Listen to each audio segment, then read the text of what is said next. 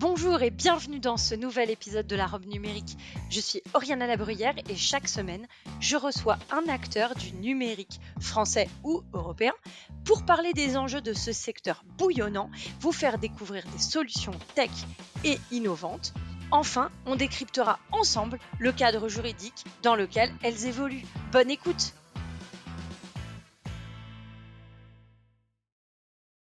Chères auditrices et chers auditeurs, aujourd'hui on va parler de réalité virtuelle, de réalité augmentée, bref, de réalité mixte. Et oui, c'est comme ça qu'on dit.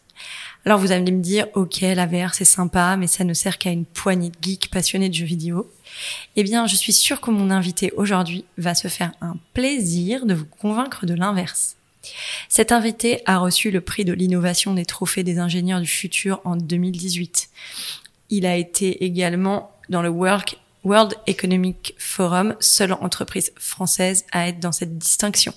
Il est aujourd'hui à la tête de la seule entreprise européenne capable de fabriquer, rien que ça, des casques de réalité mixte et de concurrencer les géants tels que Apple, Meta ou encore Beidou sur ce marché. Et ce fondateur, c'est Stan Larocque, donc fondateur de la société Lynx, qui est une entreprise française. Merci infiniment Stan d'être au micro de la robe numérique et d'être aujourd'hui dans nos locaux. La première question que j'ai à te poser, c'est comment t'es venue cette idée? Ben, Merci beaucoup euh, de m'inviter déjà, c'est surtout ça. Hein. Euh, en fait, cette idée, elle est assez simple. Euh, moi, ça représente 100% de ma carrière professionnelle, cette, cette aventure entrepreneuriale. Et donc, ça a commencé quand j'étais encore en études. Et j'ai eu pour un projet un casque de VR entre les mains. À l'époque, c'était un Oculus DK2 pour ceux qui s'en souviennent. Et, euh, le, projet que j'avais, l'idée que j'avais, c'était qu'avec un casque, on puisse voir les ondes Wi-Fi autour de soi dans une pièce. Tu vois, l'idée c'était de faire peur aux gens, quoi, grosso modo. Et donc, euh, bah, j'ai mis une caméra devant le casque pour voir à travers le casque. Et en fait, j'ai fait de la réalité augmentée sans le savoir avec un casque de réalité virtuelle. J'avais aucune idée de ce que je faisais vraiment. J'avais, j'étais juste un, un ingé seul dans sa chambre d'étudiant qui avait beaucoup trop de temps. Et, euh, et, du coup, ça a donné ce produit qui avait quand même le mérite de marcher. Donc le, le premier proto, je l'ai bricolé moi-même dans ma chambre d'étudiant. Et au fur et à mesure, j'ai croisé, j'ai croisé des gens qui m'ont dit, mais attends, mais ça, ça, peut être une boîte, ça, parce que ton casque, il pourrait servir à plein de choses, super formidable. Et de fil en aiguille, bah, j'ai mis une équipe autour, j'ai levé des fonds plusieurs fois. Euh, et aujourd'hui, ça se matérialise dans le casque Lynx R1, donc voilà, qui est notre premier produit qui sort d'une usine euh, monumental euh, en Asie, euh, fait par une trentaine d'ingénieurs de petits Français à Paris, dont on est très fier et qui est un produit juste sur notre première version, effectivement, qui a été primé plusieurs fois et qui, qui valide technologiquement euh, euh, ce qu'on fait, notamment quand on regarde le casque d'Apple, on s'est rendu compte qu'on a fait les bons paris technologiques et je suis vraiment fier de, de voilà, de créer cette espèce de, Airbus des technologies immersives euh, européens, quoi. Vraiment, on est en train de créer, j'espère, euh, si on continue tel qu'on est parti, de, créer un peu un géant européen autour de ces technos. Alors justement, dans l'introduction, je disais que le casque de réalité virtuelle, c'est souvent euh, vu pour des jeunes, des geeks, pour jouer. Enfin, voilà, on a peu de d'expérience dans le quotidien, en tout cas potentiellement. C'est pas naturel. Est-ce que tu peux nous donner des cas d'usage que vous avez rencontrés pour lesquels aujourd'hui il y a des vrais, euh, des vraies avancées? D'expérience J'en ai vécu une, euh, moi dans le cadre d'une de, de convalescence euh, pour faire euh, de, enfin simplement euh, se détendre et, et voilà. En l'occurrence, avoir moins chaud. Je croyais pas trop à ça et c'était hyper bien en fait. on m'a fait voyager sur la banquise et j'ai eu frais, donc on peut leurrer le cerveau de manière hyper intéressante. Est-ce que tu as des cas d'usage là qui te viendraient?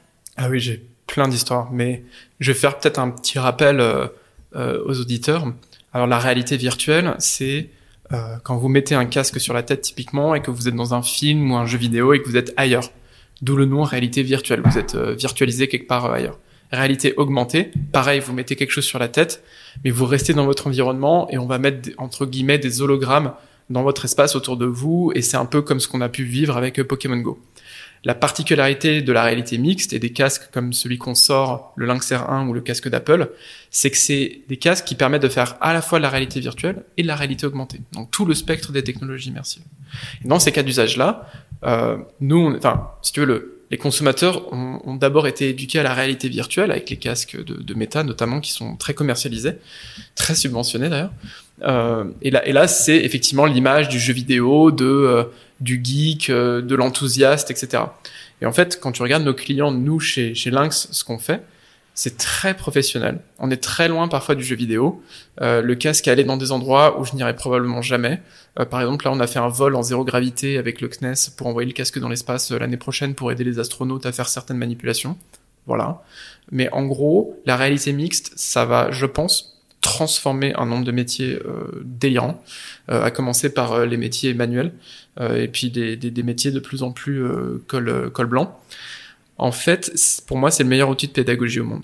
C'est-à-dire que la réalité mixte, c'est euh, si tu veux, nous, on a appris des choses en regardant un manuel ou en regardant une VHS euh, les grands jours euh, à l'école. Et là, tout de suite, on te met dans un médium qui te, dans une interface machine qui te permet d'interagir avec des, avec de l'information, avec de l'information virtuelle. Et donc, pour apprendre des, des notions comme qu'est-ce que c'est que la gravité, bah, tu prends deux planètes dans tes mains, tu les fais se rencontrer, tu comprends la force gravitationnelle. On t'explique des notions de la physique ou de la chimie ou des maths de manière beaucoup plus intuitive.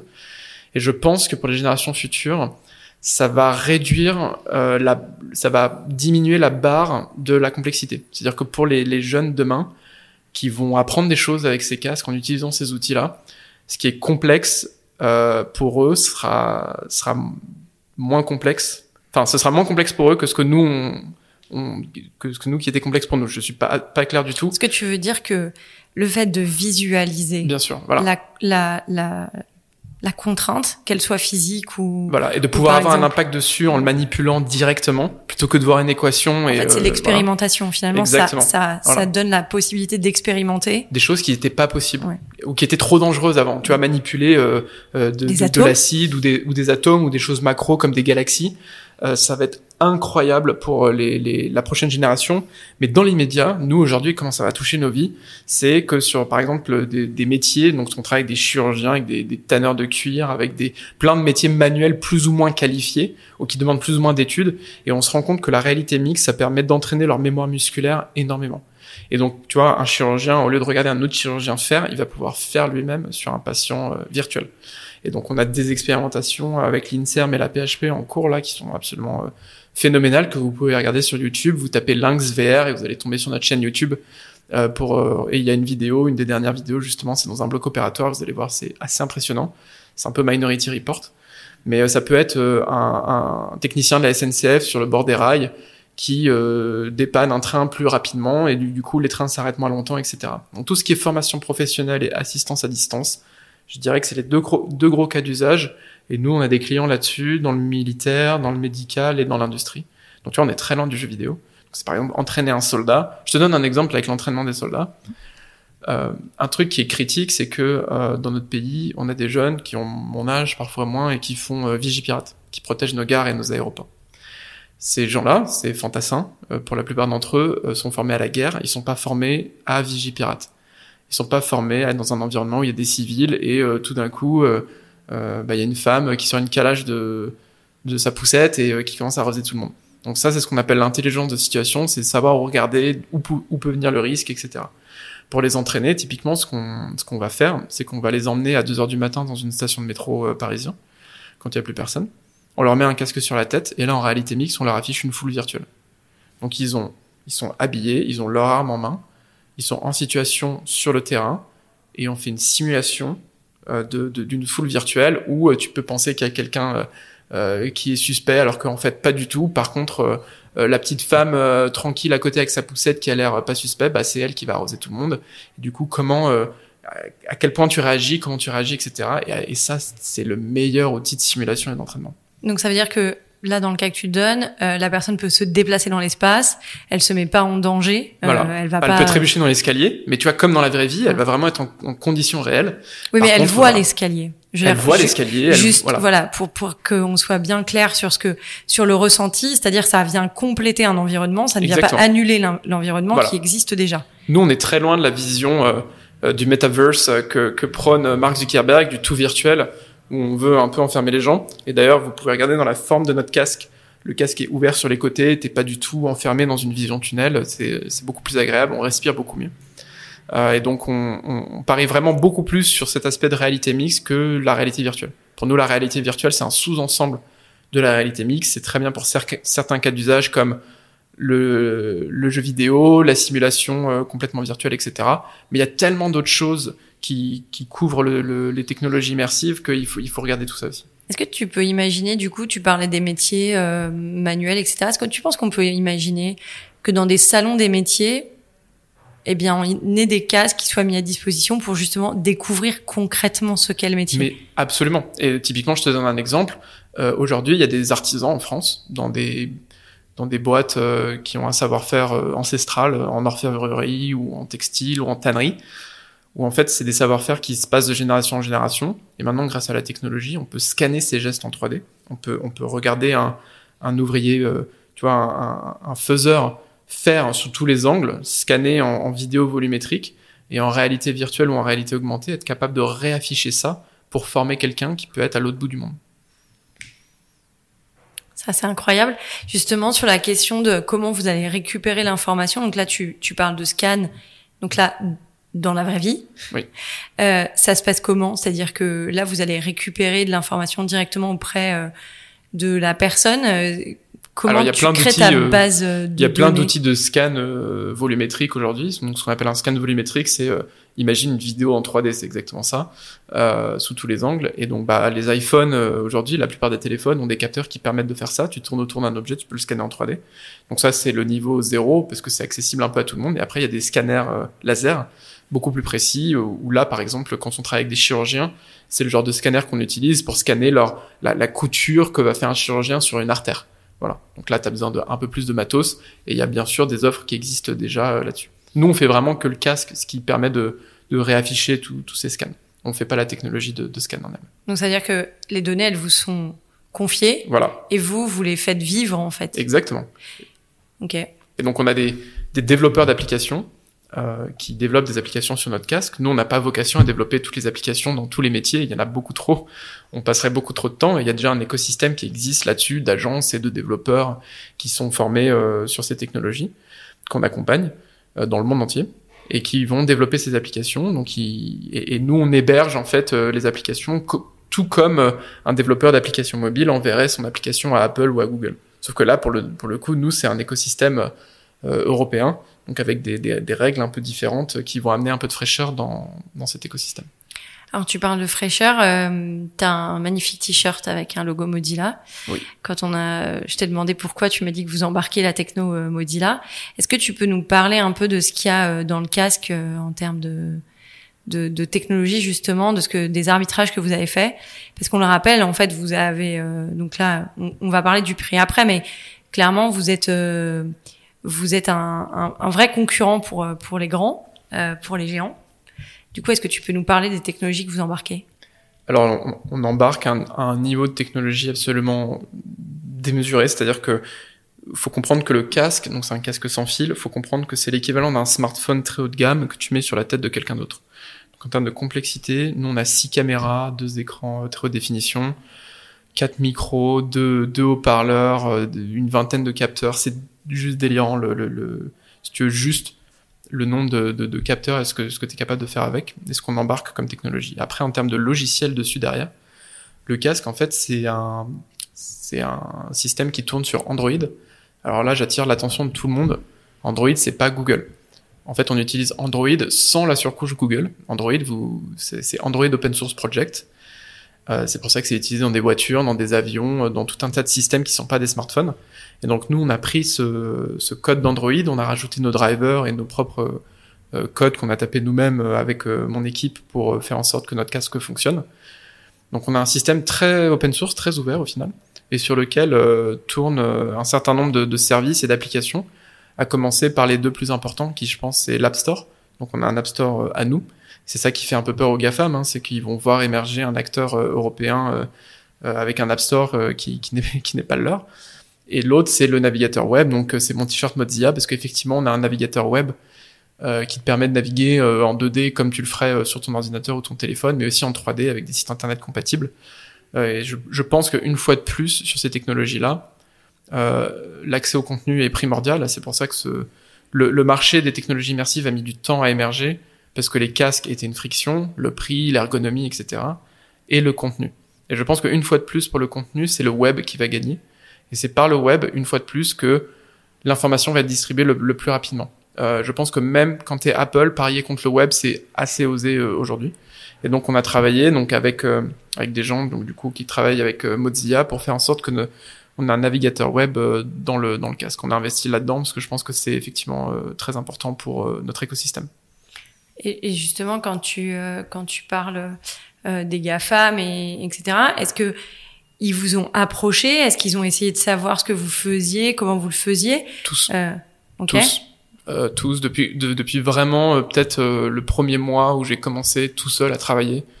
Il y a eu ce contact, cette ombre au-dessus de l'épaule de mais quand on dit GAFAM, même, même on a eu des acteurs chinois, hein, tu vois, je pense, on peut citer ByteDance, donc la maison mère de TikTok, ou, ou Xiaomi, qui sont aussi des sociétés qui sont très axées sur les technologies immersives on a eu grosso modo une douzaine d'acteurs, donc franchement tous les plus gros noms que vous pouvez imaginer vraiment sont, sont venus nous voir à un moment ou à un autre ces trois dernières années. Euh, et si tu veux, quand tu as ce genre de personnes qui viennent te voir, quand tu commences à te faire ce genre d'ennemis ou ce genre de personnes qui gravitent autour de, de ce que tu fais, c'est plutôt bon signe. C'est comme ça que tu l'as vécu au début ou tu t'es c'était un peu le chant de sirène Bah au début au début effectivement c'est très grisant, tu te dis oh là là, il y a il y a euh, telle euh, société euh, ultra cotée, ultra powerful qui s'intéresse à ce que je fais, il me parle et tout, c'est super. Il faut faire très attention, il faut bien s'entourer et faut faut pas céder, je pense. En fait, ça dépend, ça dépend vraiment de ce que tu veux faire et aussi quel genre de personne tu veux devenir bien sûr. Mais je, je suis très content aujourd'hui, et mon équipe aussi, hein, tous les gens chez Lynx euh, euh, sont, sont, actionnaires de la boîte, euh, on est très content de continuer de faire ce qu'on fait et de pas avoir cédé. Et à chaque fois qu'on a eu une proposition, je pense que deux semaines après, j'étais déjà content d'avoir dit non, tu vois, de, de, de pas regretter. Euh. Parce que comme je t'ai dit, on est vraiment, on a vraiment cette fenêtre d'opportunité, tu vois, dans les, qui, qui, je pense, va se fermer d'ici un an, où on a cette chance de pouvoir créer sur un nouveau marché un peu océan bleu, qui est les technologies immersives, un acteur fort européen. Genre ce qu'on aurait rêvé avec le mobile ou l'ordinateur ou le moteur de recherche, au lieu d'investir sur le truc d'avant, tu vois, on a du retard entre 2 et 10 ans à chaque fois. Mais là, j'ai dit non, non, sur le truc d'après, voilà, c'est ces casques, c'est ces objets-là qu'il faut investir maintenant. Et donc, ce que j'ai pitché là, en ce moment, au fonds d'investissement et au pouvoir public, c'est, euh, bah, en fait, créer un acteur euh, équivalent d'un GAFAM sur ces sujets-là, parce que les GAFAM font plein d'autres trucs, mais pour les technologies immersives, créer un champion européen, ça coûte entre 30 et 50 millions. Dans deux ans, ça coûte un milliard. Oui, ça coûte pas grand-chose au final aujourd'hui. Et au final, quand ils pensent, le pari euh, technologique, on l'a déjà prouvé. Parce que la preuve, on a un casque euh, qu'on est capable de poser sur la table, qui sort d'une usine. Euh, et si dans l'usine à côté, enfin, la chaîne, pardon, la chaîne d'assemblage à côté de la mienne, c'est la chaîne d'assemblage d'Amazon pour les smart speakers Alexa. Donc on est vraiment sur les mêmes on joue avec les mêmes jouets que euh, que les GAFAM, que les gros en termes de production, de technologie, etc. En termes financiers, le pari technologique est pas délirant. Euh, Alors justement, on va parler du, du tarif. Euh, Apple, on est plus de 3000 euros.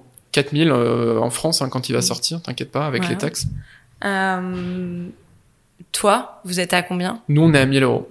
Euh, on est à 1000 euros. Gap quand même. Et, et c'est ce que j'expliquais sur sur une autre émission, c'est que bah Apple, ils ont fait une Ferrari qui coûte le prix d'une Ferrari. Et si t'as pas forcément les moyens pour la Ferrari, mais que tu veux une BM ou une Mercedes, pour pas dire une deux chevaux, euh, la version française, bah tu peux venir nous voir et tu vas aller sur les mêmes routes et faire à peu près la même chose. Alors de ce que tu décris, c'est quand même pas une deux chevaux parce que ça paraît quand même hyper équipé. C'est clairement pas une deux chevaux et c'est pour ça que voilà, j'utilise plutôt le terme BMW ou Mercedes. C'est vraiment un très très beau produit. Euh, on en est extrêmement fiers malgré tout le retard qu'on a pu avoir avec le Covid et tout un tas de choses qui nous sont arrivées. C'est vraiment une série Netflix, euh, ce qui, ce qui s'est passé autour du développement de ce produit et des gens qu'on a pu croiser. Mais euh, c'est c'est quelque chose dont on est assez fier, qu'on a on a vraiment prouvé quelque chose. On a prouvé que des petits Français pouvaient concevoir ce genre d'objet. Et, euh, et le pari est déjà gagné. Le but maintenant, c'est de prouver que des petits Français peuvent aussi assembler et fabriquer le. le... Donc c'est tout le projet industriel qu'on a derrière, qu'on est en train de dérouler là avec euh, avec la levée de fonds en cours et puis les les perspectives d'évolution de la boîte. Est-ce que ça veut dire que vous voudriez euh, localiser votre prod euh, en Europe ou en, en France, même. En France. Euh, en fait, si tu veux, on, on, fait toute la conception déjà à Paris. On fait toute la conception en France déjà, on sait exactement ce qu'il faut faire. C'est nous qui écrivons le manuel d'assemblage du casque. Euh, donc au final, euh, on est tout autant, enfin vu les matériaux qu'on utilise et les technologies, on est tout autant capable de l'assembler ici. On en est certain. Euh, il y a des questions autour de l'approvisionnement de certains matériaux, de certains composants, mais on est tout à fait capable de faire ça. Et on a, il y a une raison aussi derrière. Il y a une raison de marché, c'est-à-dire que pour accéder au marché militaire ou à certains marchés, tu dois avoir une production qui est pas forcément qu'en Asie. Et alors justement, euh, la question euh, du marché militaire, c'est aussi la question de la sécurité du produit. Ouais. Euh, Aujourd'hui, euh, vous répondez comment à, à ces enjeux-là de sécurité pour pas que finalement, par exemple, l'exercice que tu donnais tout à l'heure, Ouais. qui est un quasi cas militaire, il soit récupéré, on, on apprenne et on comprenne comment on, on, on forme ces gens aux réactions et que du coup, cette intelligence émotionnelle, situationnelle euh, qu'on leur euh, enfin sur lesquels on, la, on, les forme, soit pas euh, bah, captés par d'autres et récupérés et du coup euh, euh, utilisés contre nous. Bah, effectivement, les données qu'on récupère avec les casques, et pas que Lynx R1, mais tous les casques, c'est flippant. Je te le dis, c'est tout simplement flippant ce qu'on peut connaître sur toi par rapport à ce qu'on peut déterminer à partir d'un smartphone ou d'un laptop. Sachant les casques, c'est le niveau du dessus. Ouais, sachant qu'on en détermine beaucoup hein, déjà. Avec et déjà, juste avec et... un téléphone, on te connaît mieux ouais. que, que toi-même. Ouais. Alors avec un casque, laisse tomber, c'est terminé. C'est-à-dire que on Enfin, t'as plus de secret du tout. Et donc, ce qu'on, nous, ce qu'on fait, c'est que quand on, et c'est pour ça qu'autant d'entreprises viennent nous voir, parce que contrairement à nos concurrents qui vendent une boîte noire au final, euh, Meta ou Microsoft, nous, on est capable d'auditer tout le code et on n'hésite pas à, à, à l'ouvrir et, et, à le partager pour pour rassurer nos nos partenaires. Et euh, on ouvre beaucoup plus d'accès aux données que ce que les autres font. Donc ça, ça, ça c'est de la confiance en fait, c'est une forme de confiance. Euh, et après, il y a des certifications qu'on est en train de passer euh, à l'échelle européenne, à l'échelle nationale aussi dans un second temps. Euh, et on travaille beaucoup. Moi, je passe beaucoup de temps à Bruxelles aussi à parler avec la DG Connect et les gens qui travaillent sur des sujets du OK, bah comment on a on a le RGPD, comment on étend le RGPD aux technologies immersives et que ça reste pas que sur le web aussi. Donc on est on est beaucoup proactif dans les discussions, et même aux États-Unis. Hein, on, je peux pas je, pas forcément parler publiquement, mais on est intervenu dans certaines décisions, euh, euh, notamment euh, des témoignages avec la FTC et ce genre d'agence. Donc on, ouais, on est, on est, on est très proactif là-dessus, et c'est pour ça aussi que j'ai gardé la boîte telle qu'elle est et qu'on s'est pas vendu un Américain ou un Chinois, parce que je pense que il faut de toute façon quelque chose de souverain dans le sens où quelque chose qui ne ressemble pas à ce qu'on a pu vivre dans le web autour de la donnée. Et, et je pense qu'on est capable de le faire, et c'est ce qu'on est en train d'exécuter là. Quand tu, quand tu dis euh, que vous allez chercher euh, des investisseurs, etc., des levées, on comprend dans tes propos qu'il y a aussi euh, une recherche de financement public. Euh, oui. Est-ce que tu te sens soutenu Oui, je me sens énormément soutenu et euh, ça fait un bien fou euh, parce que en fait, donc je, je, je, fais leur promotion rapidement, mais il y a une entité qui s'appelle le SGPI, qui est le secrétariat, secrétariat général pour l'investissement euh, qui sont en fait des participations de l'État avec un budget de 54 milliards sur 10 ans. Et dans ces équipes-là et dans les équipes des différents ministères, j'ai pu rencontrer des gens qui ont compris ce que je faisais, qui ont compris pourquoi c'était important qu'on ait pas qu'un casque en plastique, mais en fait une plateforme derrière euh, européenne, et donc euh, qui euh, qui ont été convaincus de, de ce qu'on s'est raconté là, de pourquoi c'est important. Et je suis vraiment très content de. J'ai un peu repris foi en le service public à ce moment-là en disant ok, il y a des y a des gens quand même super capés de, de l'autre côté, qui comprennent les problématiques euh, et qui sont capables d'inscrire euh, de s'inscrire dans une stratégie euh, digne digne des gafam quoi. Donc c'est je suis voilà, Lynx est vraiment soutenu par les pouvoirs publics. Je pense que ça va se matérialiser dans les prochains mois avec des annonces qu'on pourra faire, notamment autour du, de la levée de fonds en cours, par exemple. Mais oui, oui, il y a, y a vraiment, euh, il y a eu vraiment une prise de conscience, je dirais, ces, ces six derniers mois. Euh, et j'ai pu donc alerter les pouvoirs publics sur la sortie imminente d'Apple, sur le fait qu'il fallait bouger rapidement, et ça a été compris euh, à, à, des niveaux assez hauts dans l'État. Donc, franchement, ouais, franchement, très bonne surprise et, et, et bravo à eux là-dessus parce que c'est c'est pas évident de enfin il y a 12, ces gens ont 12 000 urgences à gérer tout le temps ils sont ils sont noyés dans le process mais j'ai vraiment eu de très bonnes interactions avec différents ministères donc à la culture à l'industrie euh, avec le SGPI et, et, et d'autres donc euh, non franchement bravo euh, bravo à la dynamique qui est en place autour de, de ces sujets d'innovation Oh, ah, la culture aussi, hein, les casques de réalité augmentée, ça, ça. Et vous allez voir dans le monde culturel des spectacles des concerts, des institutions qui vont s'emparer des, des, casques, notamment aussi du casque Lynx R1. Je peux pas trop en dévoiler parce que je leur laisserai euh, partager les, les surprises, mais il y a des choses incroyables qui vont être faites même d'ici la fin de l'année dans le monde culturel avec les technologies. Merci. Ça va aussi lutter contre, je pense, une partie d'isolement. Bien sûr. Enfin, je veux dire, euh, bon, là, on est à Paris, c'est, on a une richesse euh, culturelle, dans le spectacle, dans les musées. Enfin, je veux dire, il y a une expo euh, tous les deux jours. Enfin, c'est pas comme ça sur tout le territoire. Et du coup, euh, c'est aussi une manière de partager des contenus euh, de manière euh, plus simple, sans doute, que de s'envoyer. Et beaucoup plus ludique, bien sûr. Et très ludique, oui, et très ludique. Ah oui, oui. Bah, je te donne un exemple. Moi, je me souviens très bien. Tu sais, quand t'as quand t'as 12 ans et qu'on te traîne en sortie de classe dans un musée, qu'il est 10 heures du mat et que t'es pas réveillé et que tu dis mais pourquoi on va voir cette vieille cathédrale ou ce, ce vieux musée? Et que si t'as une expérience immersive, on te permet de voir comment les gens vivaient autour de cette cathédrale avant et quelle était la, la dynamique euh, des gens qui vivaient sur ton territoire euh, et, et, ton histoire à travers un truc vidéoludique aussi ludique que les technologies immersives que, que la réalité virtuelle et la réalité augmentée.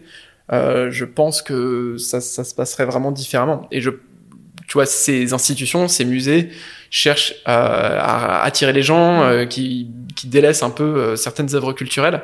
Et, et, les technologies immersives, c'est un relais énorme de, de, de, de, croissance et d'attractivité sur, sur ces segments. Ouais. Est-ce que bon là on a compris, tu vas rien nous annoncer d'extraordinaire. Mais j'ai envie de crier. j'ai vraiment envie de crier. Mais il y a des choses vraiment incroyables qui, qui sont en train de se de, de bouger là. Ok. Est-ce que euh, du coup tu penses euh, d'autres actus d'ici le 31 décembre? Ah oui, il y aura énorme. Enfin, vous allez plus en pouvoir. C'est-à-dire qu'à partir de la rentrée, il y a des choses qui vont qui vont tomber euh, euh autour de Lynx. C'est c'est ça va être ça va être dramatique. Je pense que vous dramatique pour les autres. Dramatique pour les autres, bien sûr, évidemment pour les concurrents. Je, voilà. Et, et, si tu veux, on va avoir un momentum jusqu'à la, la, la, véritable sortie du casque d'Apple. Les gens vont continuer à parler de ces sujets-là. Euh, donc non, non, je, je, suis assez content, je suis assez confiant.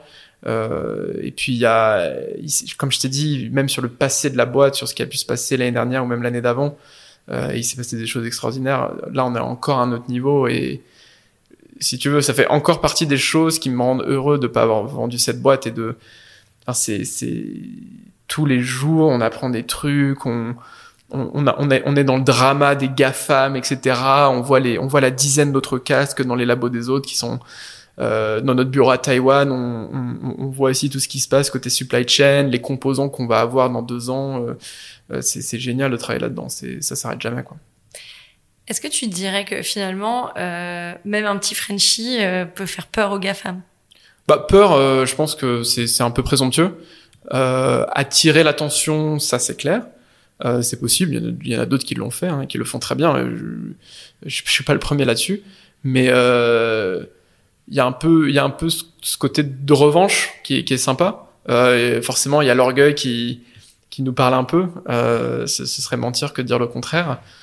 Je pense que ça moi ça me conforte plus qu'autre chose. C'est à dire que ça me conforte en disant ok euh, ces, ces gafam en fait qui sont des boîtes en trillions de dollars euh, qui, qui sont juste des machines à cash hein, mais qui, qui rendent des résultats tous les quarters. S'ils s'intéressent à nous c'est qu'il y a un vrai business dans ce qu'on fait c'est qu'il faut vraiment pas qu'on lâche. Et quand je vois la demande qu'on a si tu veux, j'arrive pas à produire tout ce que je vends. C'est-à-dire qu'on a plus de gens qui veulent acheter le casque que ce que j'arrive réellement à produire avec les moyens que j'ai aujourd'hui. Donc c'est un problème de riche, tu me diras. Euh, mais mais c'est plutôt bon signe. C'est plutôt très bon signe. Il faut pas qu'il se lasse. Il faut pas qu'il se lasse. Et donc euh, c'est pour ça qu'on voilà qu'on continue avec l'énergie qu'on a. Et, et, pour ça, tu vois, j'ai une super équipe. Euh, faut vraiment. Enfin, j'invite les gens à, à, pas hésiter à nous contacter. On a tous les gens, des, tous les jours, des gens qui passent au bureau, euh, essayer notre casque, discuter avec notre équipe. Euh, sans pour autant nous, nous, détourner notre attention, mais euh, on a plaisir à montrer ce qu'on fait et, c'est toujours un plaisir quand on fait essayer le casque aux gens et qu'on voit leur le, le, le, sourire des gens quand ils quand ils comprennent l'expérience qu'ils ont en face d'eux et ce qui va être possible de faire dans le futur. Quoi. En tout cas, on, on, comprend bien dans tes propos, en tout cas c'est ce que je ressens, c'est que finalement derrière ce projet, il y a aussi euh, cette question euh, de l'éthique de l'entrepreneur. C'est-à-dire il y a, il y a un sens à ce que tu fais. Et du coup, euh, euh on comprend qu'il t'aurait pu prendre un chèque et arrêter l'aventure. Ah mais, ah mais clairement. Et donc... Et mais, mais pas que moi, c'est-à-dire que même dans mon équipe, Tu vois, parfois j'ai des j'ai des collègues, des, des, ingénieurs très brillants qui viennent me voir en disant bon bah Stan, voilà, il y a il y a Meta qui m'a proposé euh, 300 000 balles euh, à Zurich euh, sur un poste euh, très très bien. Et les mecs ils restent et on a un turnover de zéro parce que évidemment que je peux pas matcher le salaire, mais par contre le projet il donne tellement envie d'un point de vue technique et d'un point de vue éthique. Tu vois, il y a une vraie mission derrière et ça ça motive énormément et ça attire des partenariats grandioses. Euh, technologiquement, tu vois, par exemple, on travaille avec Qualcomm, il y a personne en Europe qui travaille avec Qualcomm sur ces sujets-là. Euh, et, et, donc on a tout un tas de gens qui sont attirés par le projet, donc on n'a aucun mal à recruter. je suis absolument impressionné des, des profils qu'on a et qu'on reçoit. Euh, parce que, comme tu dis, il y a cette éthique derrière qui mine de rien. Il y a des gens qui sont encore sensibles à ça. Ça fait plaisir et qui, voilà, qui, qui hésitent pas à nous rejoindre. Et, et franchement, n'hésitez pas non plus, hein, d'ailleurs, si ça vous intéresse. Ok. On comprend que vous recrutez. Ouais, là, il y a une grosse vague de recrutement qui va arriver, bah justement, parce qu'on va avoir les, on devrait avoir la, l'épaisseur nécessaire pour faire face à, à, la bataille qui, qui s'annonce là. Ok. On arrive à la fin du podcast. À quoi tu as envie de dire non aujourd'hui? À quoi j'ai envie de dire non? Euh, C'est bizarre comme question. Euh, je, suis, peut-être trop positif. Euh... Le oui arrive après. Ah ok ok ok. Euh, j'ai envie de dire non, euh, bah comme je t'ai dit, à, euh, à, arrêter ce que je fais et qu'on me propose d'être l'ingénieur numéro 3842 chez Microsoft. voilà, franchement, je j'arrêterai pas, j'échangerai pour rien ce que je suis en train de faire en ce moment. Et je pense que c'est très précieux et je réalise ma chance. Et du coup, à quoi tu as envie de dire oui? J'ai envie de dire oui, euh, j'ai envie de dire oui à tous les gens qui continuent de venir nous voir tous les jours pour euh, des nouveaux projets dans euh, le spatial, la culture. Euh, je, je suis éberlué par euh, par les gens qui commencent à s'intéresser à Lynx et, et, utiliser notre casque pour faire des choses que j'imaginais même pas quand on a conçu notre casque. Donc ça, oui, oui, venez nous voir. N'hésitez pas à venir réfléchir avec nous. Il y a, il y a plein de choses à faire. Il y a un monde à, il y a un monde à construire. Il y a des mondes à construire, sans dire monde virtuel, mais il y y a clairement quelque chose à, à, incroyable qui, qui, qui se crée là. Merci beaucoup euh, Stan d'être venu au micro de la robe numérique. Et puis bah, on espère te retrouver euh, avec toutes ces belles nouvelles. On comprend qu'il y en aura plein, donc euh, j'ai hâte euh, de lire ça dans les journaux. Et, et, et, du coup, on peut rappeler que si on veut suivre votre actualité, la chaîne YouTube, c'est aussi du YouTube en, en temps réel. Donc c'est de la voilà, vidéo. donc on fait des lives YouTube, euh, effectivement. Donc vous tapez Lynx VR dans YouTube, vous allez vous allez tomber sur notre chaîne, il y a pas de souci. Et donc on a des vidéos qu'on poste de temps en temps de ce qui se passe dans le casque et ce qu'on peut montrer. Donc c'est pas grand chose encore pour le moment malheureusement. Et on fait aussi des lives YouTube où je prends la parole et je fais un update sur notre production, sur la R&D, sur ce qui se passe un peu. Euh, et ça, ça permet en anglais, donc ça permet à notre communauté qui est très internationale de, parce qu'on vend plus de casques aux États-Unis, au Japon que dans toute l'Europe, mine de rien on n'a pas une maturité énorme sur ces sujets-là en Europe, mais ça, ça va venir grâce à grâce à Lynx. Euh, mais voilà, vous n'hésitez pas à suivre. J'ai aussi un compte Twitter où, je balance quelques quelques trucs parfois aussi. C'est assez divertissant. Une dernière question si tu t'implantes en France pour euh, l'usine, ce serait dans quelle région? Alors c'est encore, on n'a pas encore posé le le pion euh, sur la carte. Euh, on a plusieurs sites. Euh, on a trois quatre sites là potentiels et on va arbitrer d'ici la fin de l'année. Ok. Voilà. Eh ben, si les directeurs de région nous écoutent ou les directeurs de département, oui. posez, posez-vous, euh, posez votre candidature, soutenez en tout cas euh, celle de Lynx dans votre région. Merci encore euh, d'être venu et je te dis à très bientôt. Merci Oriana.